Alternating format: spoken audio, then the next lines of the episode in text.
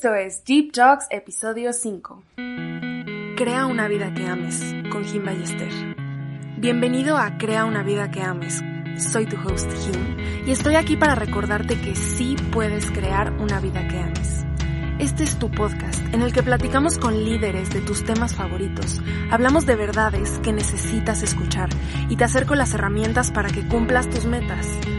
Te ayudo a que logres motivarte, alcances tu bienestar y desarrollo personal, para que puedas crear una vida que ames.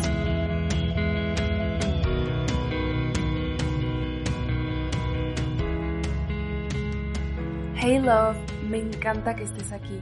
Estoy muy agradecida que podamos pasar un rato juntos y que me des chance de compartirte en este episodio algo que cambió mi percepción de la felicidad completamente y puede cambiar la tuya también. Primero te cuento que hace unos meses, cuando empezó la pandemia, me sentía la verdad desmotivada, a veces triste, como que me sentía que me estaban quitando una parte de mi vida. Además, yo voy en la universidad y ya tenía muy idealizada esta etapa, como que iba a conocer e iba a salir mucho y con la pandemia empecé a sentir que me estaban arrebatando esto. Entonces, entre la desesperación y todo el tiempo libre que tenía, tomé un curso de Yale que hablaba del bienestar y la ciencia que viene detrás de este. Y uno de los temas, que fue uno de los que más me gustó, fue el tema de la felicidad. Me di cuenta que muchas de las cosas que pensamos que al conseguirlas nos harán felices, no lo harán, o lo harán muy momentáneamente, y que las cosas que pueden contribuir más significativamente a nuestra felicidad, muchas veces las pasamos por alto.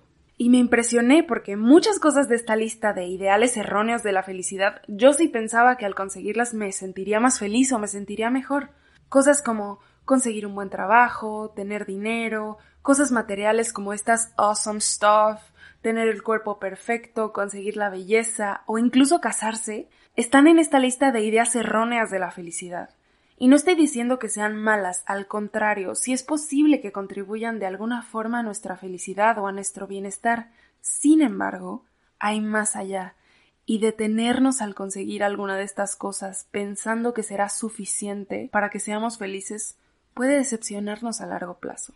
Y podemos llegar a tener estas concepciones erróneas porque nos comparamos, y mucho, y mucha comparación es irracional. La comparación social hace que estemos menos satisfechos y menos felices porque el otro tiene más, porque se ve así, etc.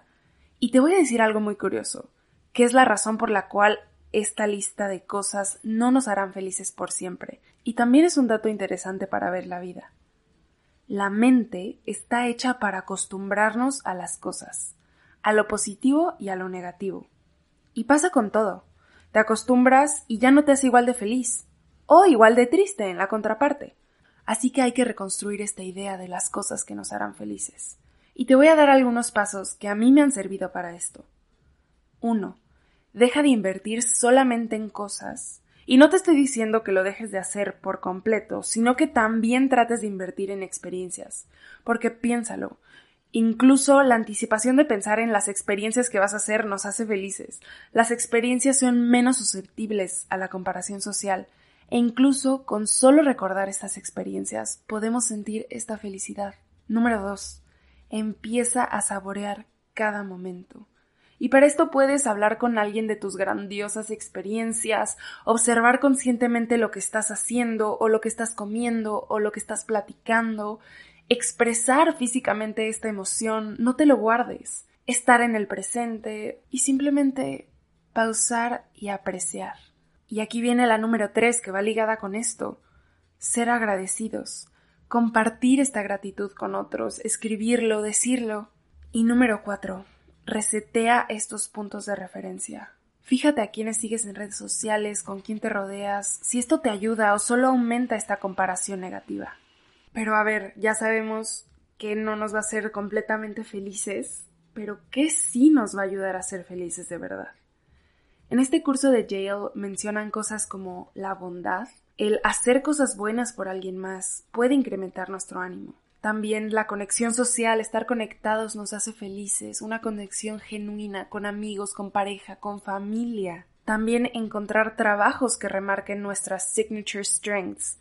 Le llaman signature strengths a estas cosas que son características de nuestro carácter, que son esenciales para ser quien eres. También hacer actividades que nos permitan alcanzar este estado de flow. El flow es cuando estás tan inmerso en una actividad que te sientes energizado, enfocado, involucrado y estás disfrutando al máximo. Puedes encontrar este estado de flow en actividades que te reten, pero que sí puedas lograr, y también desconectándonos de esta idea de que el ocio nos dará más satisfacción que el trabajo. También tener abundancia de tiempo para hacer lo que quieras nos hará felices y tener el poder de controlar nuestra mente y nuestros pensamientos. Y para lograr poner en práctica estos happy habits, te puede ayudar a eliminar lo que te tienta a hacer estos hábitos que no te hacen felices, porque tienes que saber que la fuerza de voluntad está sobrevalorada. No hay que ponernos en la tentación, hay que arreglar los ambientes que no nos benefician y promover aquellos que sí ayudan a nuestro bienestar. Y apliquen todo, en hábitos, con el celular, las horas de sueño, los grupos sociales, los alimentos y también especificar tus metas al máximo, saber cómo, cuándo, dónde, por qué, con quiénes, con qué herramientas, te puede ayudar a, lograrlas. Porque también alcanzar metas nos hace felices. La felicidad va más allá de lo material. Y a veces estamos tan acostumbrados a escuchar que estas cosas superficiales son lo único que nos hará felices. Y al conseguirlo no nos sentimos como pensábamos. O nos decepcionamos. Mereces saber esto y mereces ser feliz. Antes de irme solo quiero agradecerte mucho por estar aquí y felicitarte por querer crear una vida que ames. Si hay alguien en tu vida que pienses que le pueda servir este episodio, compárteselo. Me puedes encontrar en Instagram y en TikTok como him-ballester para seguir en contacto toda la semana. Y hasta la próxima, love.